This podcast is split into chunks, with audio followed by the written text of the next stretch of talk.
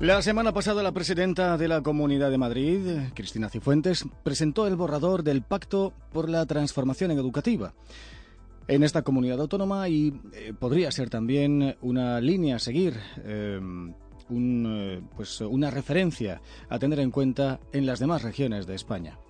La propuesta por la transformación educativa de la Comunidad de Madrid propone evaluar a los docentes, a los centros, establecer un eh, programa bilingüe y una estricta inspección educativa.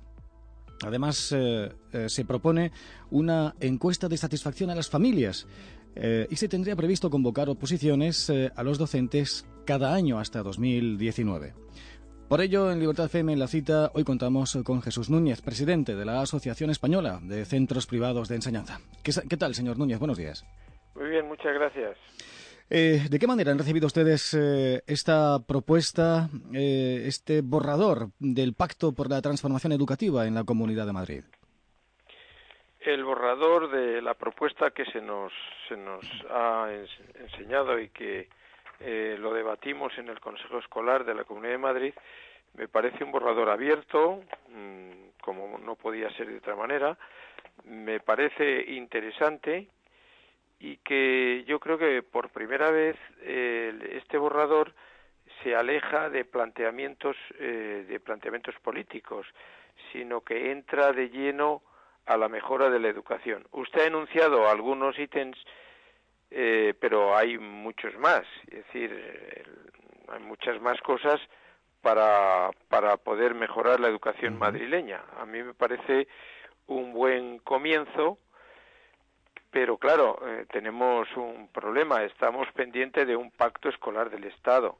Es cierto que la mejora que se, que se propone dentro de los planes eh, de, y medidas que se proponen para la mejor educación en Madrid, pues muchas de ellas no afectan a, a la ley orgánica. No olvidemos que la educación, cada comunidad autónoma no puede legislar libremente, eh, aunque de hecho está ocurriendo, porque eh, estamos llegando a tener en España 17 sistemas educativos porque cada comunidad hace su propio de su propio sistema. Pero resumiendo desde el punto de vista de cómo veo yo eh, la propuesta del pacto en educación de la Comunidad de Madrid, la veo mm, bien, veo bien la propuesta, hay que debatir los temas y hay que añadir y poner algunas cosas que se olvidan, pero de todos modos, pues eh, me parece interesante. Interesante en principio, ¿no? Su, eh, su valoración. Al respecto de este borrador, de esta propuesta del Pacto de la, por la Transformación Educativa, que, entre otras cosas, viene a proponer también la extensión del bilingüismo en la etapa infantil de 3 a 6 años y, y en todos los centros educativos, además eh, de una red de colegios públicos de enseñanza intensiva de lengua y cultura francesa y alemana. en este particular, ¿cuál es su opinión? Pues me parece también bien. Este, en la Comunidad de Madrid es eh, la comunidad puntera que ha liderado la enseñanza de, especialmente del inglés, eh, y ha liderado en España. La han seguido el resto de las comunidades, pero hay que reconocer que el tema del bilingüismo eh, hay que dárselo a, a la Comunidad de Madrid como pionera y que la han seguido los demás. Luego seguimos el resto de los otros idiomas, que, bueno, pues eh, también es un planteamiento muy audaz porque hay que hacer, eh, primero hay que convertir nuestro, nuestra comunidad, que ya poco a poco lo estamos consiguiendo, que sea una comunidad bilingüe, inglés y español, o sea, que, que sea una comunidad que donde todos los niños al terminar terminar sus, sus estudios eh, se hable en inglés o se manejen aceptablemente. Yo represento a las escuelas privadas y efectivamente en las escuelas privadas y privadas, privadas, no concertadas, son es, eh, centros donde todos los alumnos básicamente puedo eh, decir y garantizar que terminan sus estudios eh, hablando como mínimo el idioma inglés y efectivamente con un alto nivel de otros idiomas como puede ser el alemán, el, el, el alemán, el francés también y ahora el chino que está en plena efervescencia. En boga. Por lo que podríamos deducir que lo que se pretende desde, desde el gobierno de la Comunidad de Madrid, al frente del cual se encuentra Cristina Cifuentes, es acercar la oferta educativa privada, perdón, eh, la oferta educativa pública a la privada.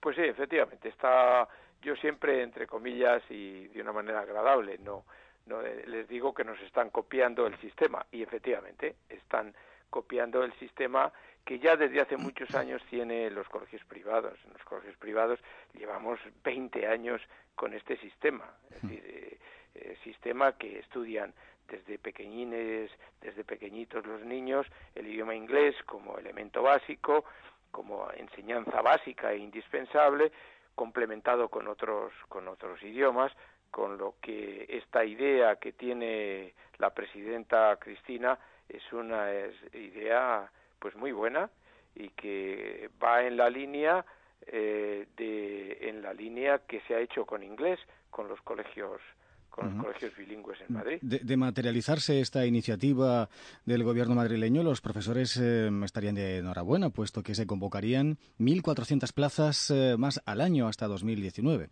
Se convocarían, se convocarían pues un buen puñado de plazas eh, de aquí a 2019 algo que, puede bueno pues eh, suponer una revitalización eh, de, del profesorado ¿no? y un incremento importante de profesores en los centros educativos públicos.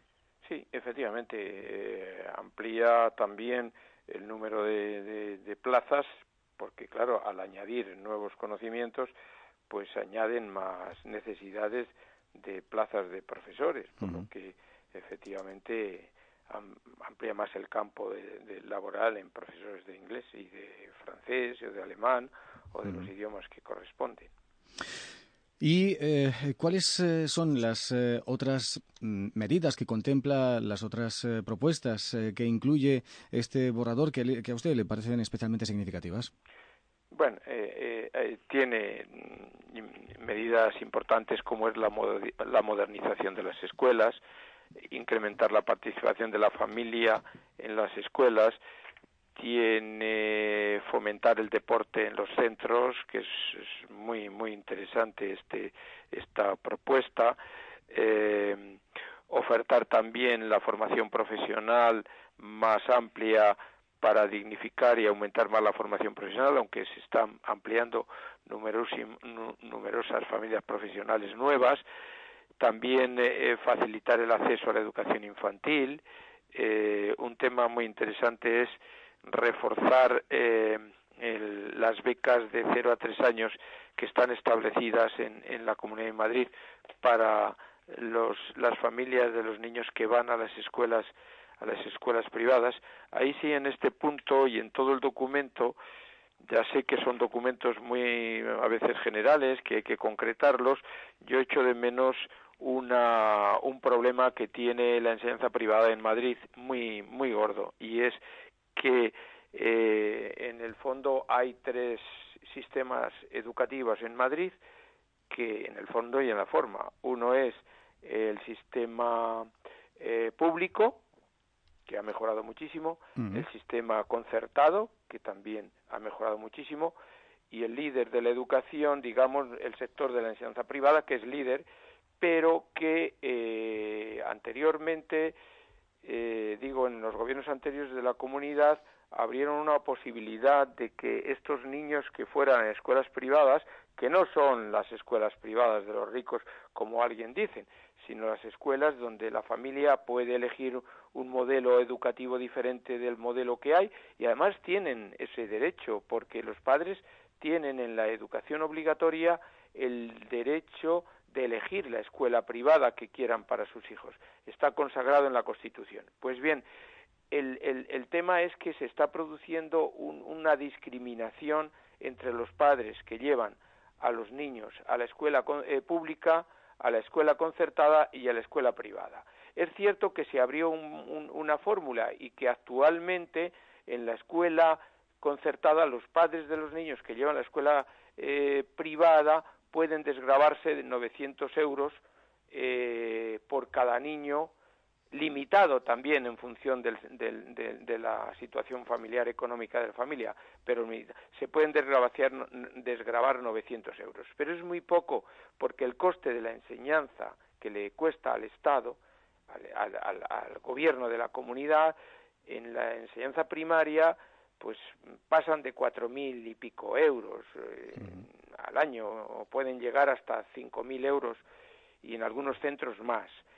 Y, claro, el padre está pagando doblemente sus impuestos, eh, uno para pagar la enseñanza, digamos, pública o concertada, eh, financiada por fondos públicos, y otra vez de nuevo a, al llevar a sus niños a la escuela privada tienen que pagarlo por otra vez, eh, pagándolo distante. Por lo tanto, me parece que eso es una verdadera injusticia que hay que solucionar, que yo permanentemente se lo pido a, los dirigentes de la Comunidad de Madrid y que, bueno, pues eh, tenemos una fórmula que está establecida y que funciona muy bien, que se puedan desgravar los padres 900 euros por niño, pero eso es poco, eso es muy poco porque al padre, pues a un padre la enseñanza eh, privada, eh, pues como mínimo le cuesta mm, lo que le cuesta al Estado la enseñanza pública o concertada.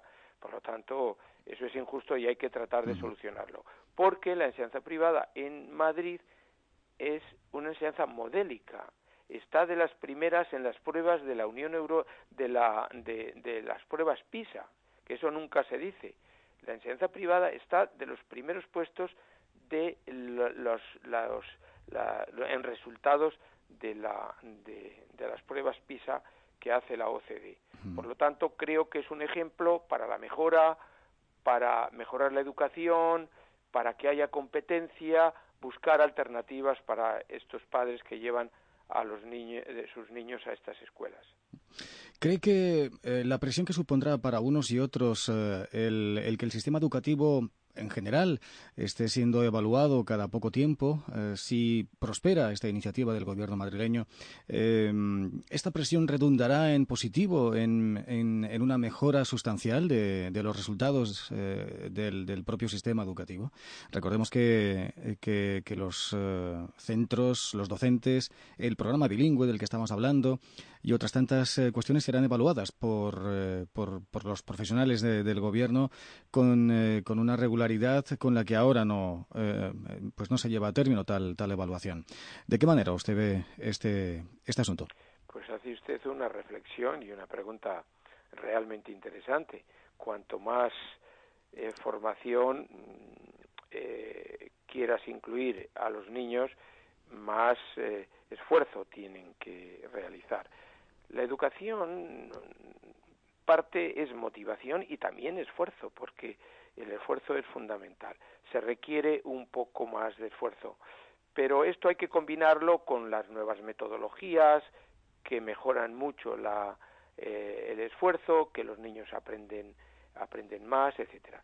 Y luego, claro, si, si continuamos hablando del esfuerzo, nos conduce a los exámenes de reválida, a las reválidas famosas del, de la comunidad, del Estado. Quiere decir que usted sabe que la LONCE ha implantado eh, cuatro pruebas eh, obligatorias a lo largo del sistema educativo no universitario. Cuatro creo que sí, una a los tres a los eh, en tercero de primaria que es el, el programa Leo.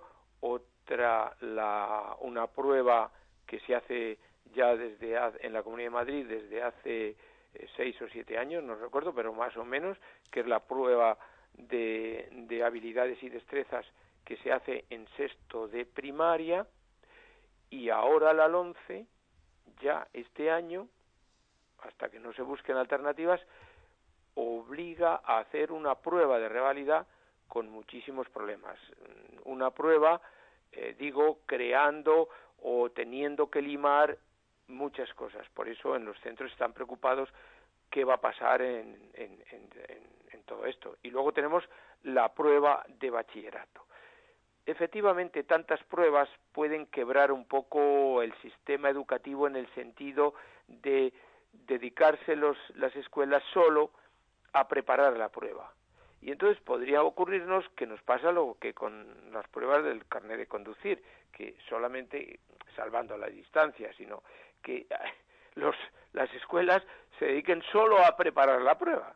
Y claro, esto es un problema porque la educación no solamente es preparar una prueba ad hoc concretamente a superar, sino forma parte de una formación mucho más amplia, unos conocimientos que permitan a, los alumnos llegar al éxito, etcétera, etcétera, que no se pueden medir en las pruebas. Por eso todo esto está hmm. un poco en el aire a la hora especialmente de llegar al pacto al pacto escolar que se quiere hacer en el Estado, que es importante. Eh, Jesús Núñez, presidente de ACADE, la Asociación Española de Centros Privados de Enseñanza. Muchísimas gracias por atenderme. Que vaya muy bien y continúe la sintonía de Libertad.